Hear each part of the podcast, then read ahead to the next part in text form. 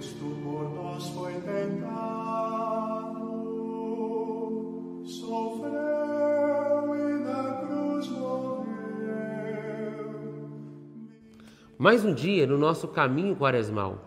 E hoje meditamos Lucas, capítulo 6, versículo 36 e o versículo 37. Diz assim: Sejam misericordiosos, como também o Pai de vocês é misericordioso. Não julguem, e vocês não serão julgados. Não condenem, e não serão condenados. Perdoem, e serão perdoados. A palavra de Deus nessa quaresma nos convida a imitar a Deus que é misericórdia. Por isso também nós devemos ser misericordiosos, porque Deus é misericordioso. Que possamos exercer o dom da misericórdia e pedir a Deus que sejamos sempre misericordiosos, que nunca julguemos e que nunca condenemos o nosso irmão.